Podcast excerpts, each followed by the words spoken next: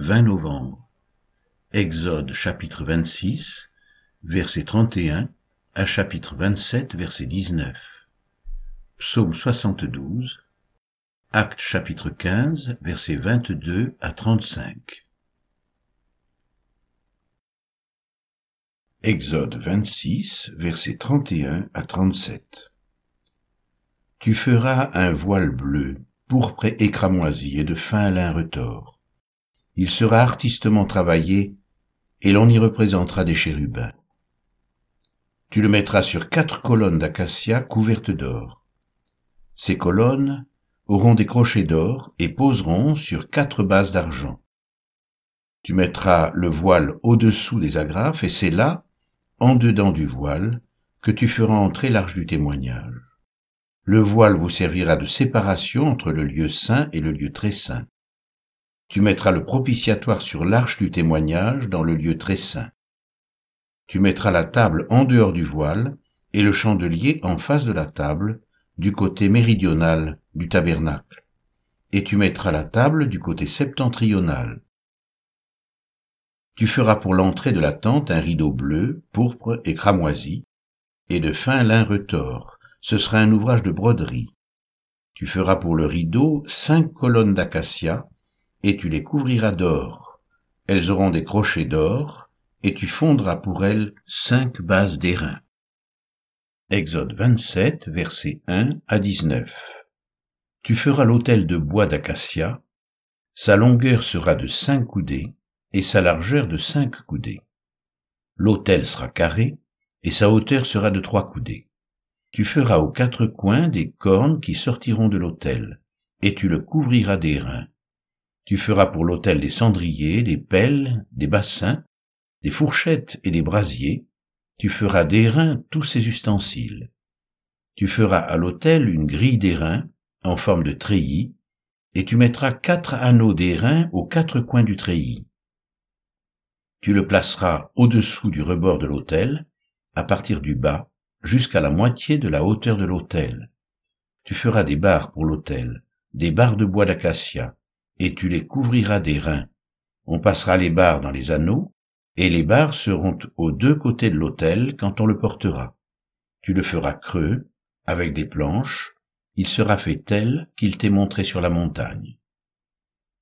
Tu feras le parvis du tabernacle.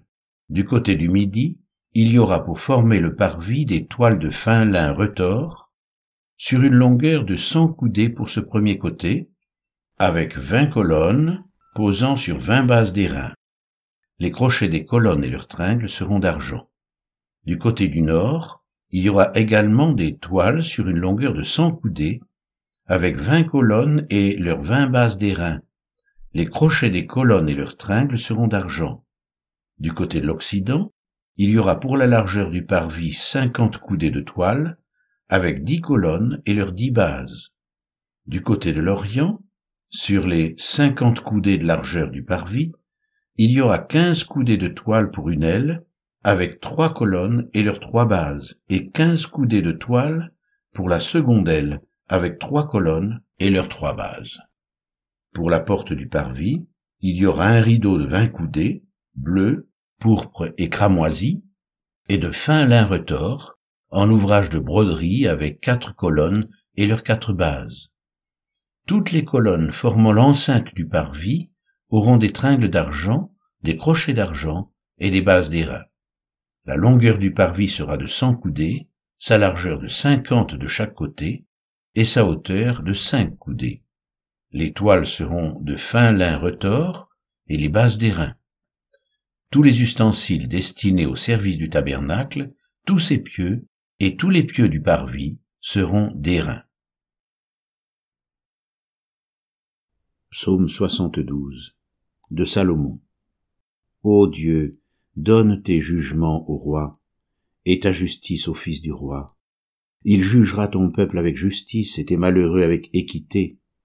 Les montagnes porteront la paix pour le peuple, et les collines aussi par l'effet de ta justice.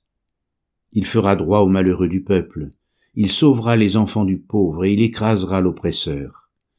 On te craindra tant que subsistera le soleil, tant que paraîtra la lune, de génération en génération. Il sera comme une pluie qui tombe sur un terrain fauché, comme des ondées qui arrosent la campagne. En ces jours le juste fleurira, et la paix sera grande jusqu'à ce qu'il n'y ait plus de lune. Il dominera d'une mer à l'autre et du fleuve aux extrémités de la terre. Devant lui, les habitants du désert fléchiront le genou, et ses ennemis lécheront la poussière. Les rois de Tarsis et des îles paieront des tribus. Les rois de Séba et de Saba offriront des présents. Tous les rois se prosterneront devant lui. Toutes les nations le serviront. Car il délivrera le pauvre qui crie et le malheureux qui n'a point d'aide. Il aura pitié du misérable et de l'indigent, et il sauvera la vie des pauvres. Il les affranchira de l'oppression et de la violence, et leur sang aura du prix à ses yeux. Ils vivront et lui donneront de l'or de ses bas. Ils prieront pour lui sans cesse, ils le béniront chaque jour. Les blés abonderont dans le pays, au sommet des montagnes, et leurs épis s'agiteront comme les arbres du Liban. Les hommes fleuriront dans les villes comme l'herbe de la terre. Son nom subsistera toujours, aussi longtemps que le soleil son nom se perpétuera. Par lui, on se bénira mutuellement, et toutes les nations le diront heureux. Béni soit l'Éternel Dieu, le Dieu d'Israël, qui seul fait des prodiges. Béni soit à jamais son nom glorieux, que toute la terre soit remplie de sa gloire. Amen. Amen. Fin des prières de David, fils d'Isaïe. Acte 15, versets 22 à 35. Alors, il parut bon aux apôtres et aux anciens et à toute l'Église de choisir parmi eux et d'envoyer à Antioche avec Paul et Barnabas, Jude, appelé Barsabas, et Silas, hommes considérés entre les frères. Ils les chargèrent d'une lettre ainsi conçue les apôtres, les anciens et les frères, aux frères d'entre les païens qui sont à Antioche, en Syrie et en Cilicie, salut.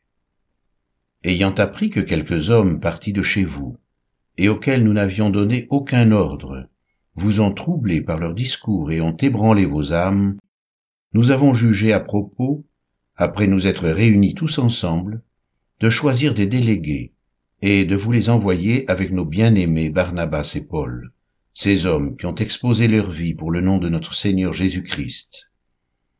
Nous avons donc envoyé Jude et Silas, qui vous annonceront de vive voix les mêmes choses, car il a paru bon au Saint-Esprit et à nous de ne vous imposer d'autres charges que ce qui est nécessaire, savoir de vous abstenir des viandes sacrifiées aux idoles, du sang, des animaux étouffés et de la débauche, choses contre lesquelles vous vous trouverez bien de vous tenir en garde. Adieu. Eux donc, ayant pris congé de l'Église, allèrent à Antioche, où ils remirent la lettre à la multitude assemblée. Après l'avoir lue, les frères furent réjouis de l'encouragement qu'elle leur apportait. Jude et Silas, qui étaient eux-mêmes prophètes, les exhortèrent et les fortifièrent par plusieurs discours.